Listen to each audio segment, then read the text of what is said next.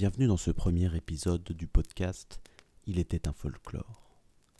La Bretagne est une terre mystique où règnent nombre de contes et légendes, tantôt féeriques, tantôt obscurs. Éteignez vos lumières, ouvrez grand vos oreilles, et laissez-moi aujourd'hui vous conter la légende de Lankou.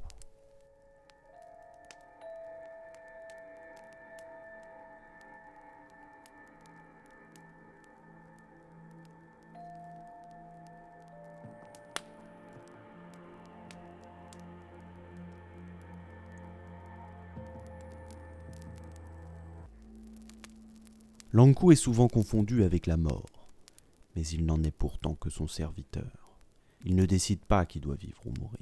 C'est un passeur d'âmes, un ouvrier dont le rôle est de venir chercher les âmes sur terre pour les conduire dans l'autre monde, après les avoir faites trépasser. Pour autant, il n'est pas à considérer comme mauvais.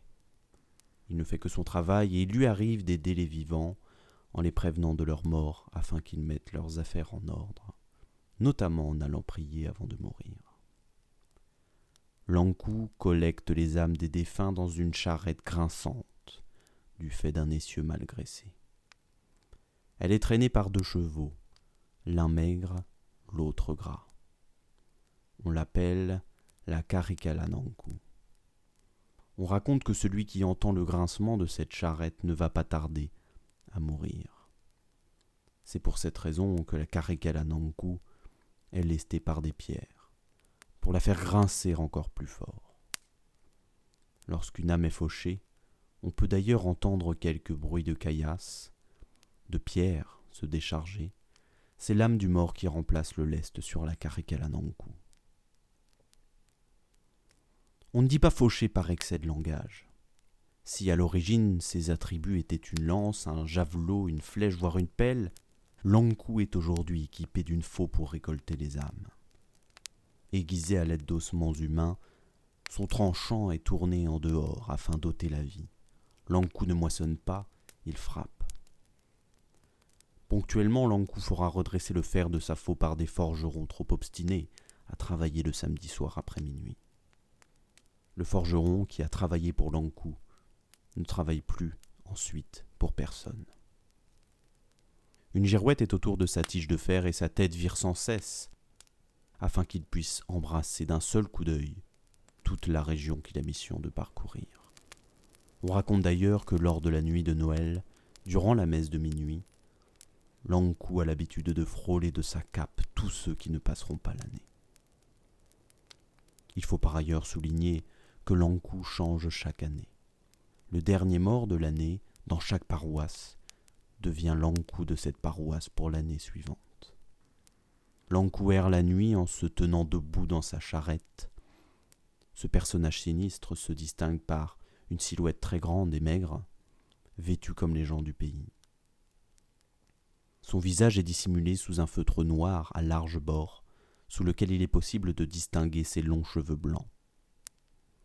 Il est accompagné de deux compagnons qui marchent à pied, l'un traîne le cheval par le licol, L'autre ouvre les barrières, porte, répare la charrette et empile les morts fauchés par l'encou. Reposant dans les monts d'arrêt où il est le maître, il faut enfin souligner que l'encou est souvent présenté comme un homme juste, car il traite tout le monde de la même manière. Riches et pauvres sont égaux devant la mort. La charrette pourrait particulièrement être rencontrée sur les Hentarmaro, les chemins de la mort. Ce sont des petits chemins qui menaient autrefois des fermes jusqu'au bourg des campagnes. C'est par là que les habitants allaient à la messe. C'est aussi par là que l'on emmenait les morts au cimetière. En hiver, ces chemins étaient très abîmés par les pluies. On prenait alors les champs proches, ce qui créait des sentiers le long des routes. Plus tard, de belles routes furent construites. Mais les convois funèbres continuèrent de passer par les routes anciennes, car chaque homme devait être conduit vers sa dernière demeure par la même route que celle de ses aïeux. C'est d'ailleurs cette route qui avait conduit le défunt à l'église lors de son baptême. Il quittait ainsi le monde des vivants par le même chemin que celui qu'il avait fait rejoindre le royaume des chrétiens. Toujours est-il qu'avec les belles routes, ces chemins n'étaient plus que des chemins d'enterrement, d'où leur nom de chemin de la mort. On peut imaginer qu'à cause de l'aura funèbre qui en résulte, Lankou y soit davantage présent. La légende voudrait, enfin, que Lankou attende dans chaque maison pour réclamer la vie du premier être vivant qui y entre. C'est pourquoi dans certaines communes, il est de tradition de sacrifier un coq et de répandre son sang sur les fondations de chaque maison en construction. Sur le littoral tel que l'île de Saint, Lankou est le dernier noyé de l'année. On dit d'ailleurs qu'une femme dont le mari avait disparu en mer sans que son corps n'ait été retrouvé l'aperçut qui tenait la barre. Lankou se déplace dans une barque, la bagnose, remplie de lumière, sans personne à son bord. La forme indécise peut être distinguée à la tombée de la nuit, et l'équipage invisible pousserait des cris à fendre l'âme. Si Lankou est un vieillard, il y aura une forte mortalité infantile. Si au contraire Lankou est un enfant, ce seront les anciens qui mourront. Cette légende de Lankou doit être appréhendée très sérieusement. Il est vrai que celui qui aperçoit Lankou meurt dans l'année, et ceux qui l'ont croisé ne sont malheureusement plus là pour en attester. Malgré cela, on retrouve de nombreuses traces de ce sinistre ouvrier de la mort. D'abord, les calvaires et colonnes des ossuaires, chapelles ou églises bretonnes affichent des sculptures de Lankou. Ensuite, des lieux lui font référence. Rokonanku, Portananku, Pulanku. Enfin, de nombreux récits locaux relatent des témoignages sur Lankou, dont un de Françoise Omnes récolté par Anatole Lebras en septembre 1890, que voici. Le char de la mort. C'était un soir, en juin, dans le temps qu'on laisse les chevaux dehors toute la nuit. Un jeune homme de très élan était allé conduire les siens au pré. Comme il s'en revenait en sifflant dans la claire nuit, car il y avait grande lune, il entendit venir à l'encontre de lui par le chemin une charrette dont les cieux mal graissés faisaient. Il ne douta pas que ce ne fût qu'Arigel Anankou, la charrette ou mieux la brouette de la mort. À la bonne heure, se dit-il. Je vais donc voir enfin de mes propres yeux cette charrette dont on parle tant. Et il escalada le fossé où il se cacha dans une touffe de noisetiers. De là, il pouvait voir sans être vu. La charrette approchait.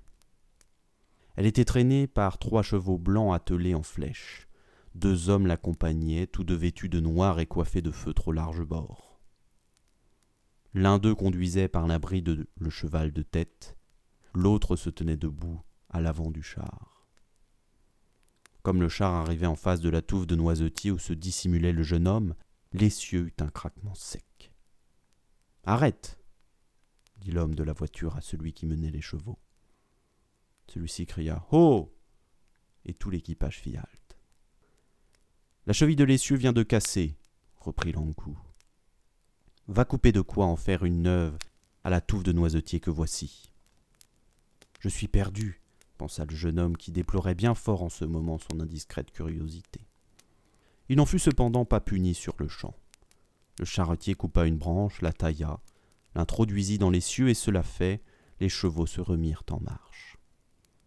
Le jeune homme put rentrer chez lui sain et sauf, mais vers le matin, une fièvre inconnue le prit et le jour suivant, on l'enterrait. Nous en avons terminé avec la légende de Lankou, et vous pouvez retrouver mes sources en description de cet épisode. Je vous invite également à découvrir un podcast fictif découvert pendant la rédaction de cet enregistrement. Le lien est disponible en description. Je vous invite enfin à vous abonner à la newsletter afin de recevoir tous les prochains podcasts directement dans votre boîte mail. Merci pour votre écoute, merci de me suivre et à très bientôt.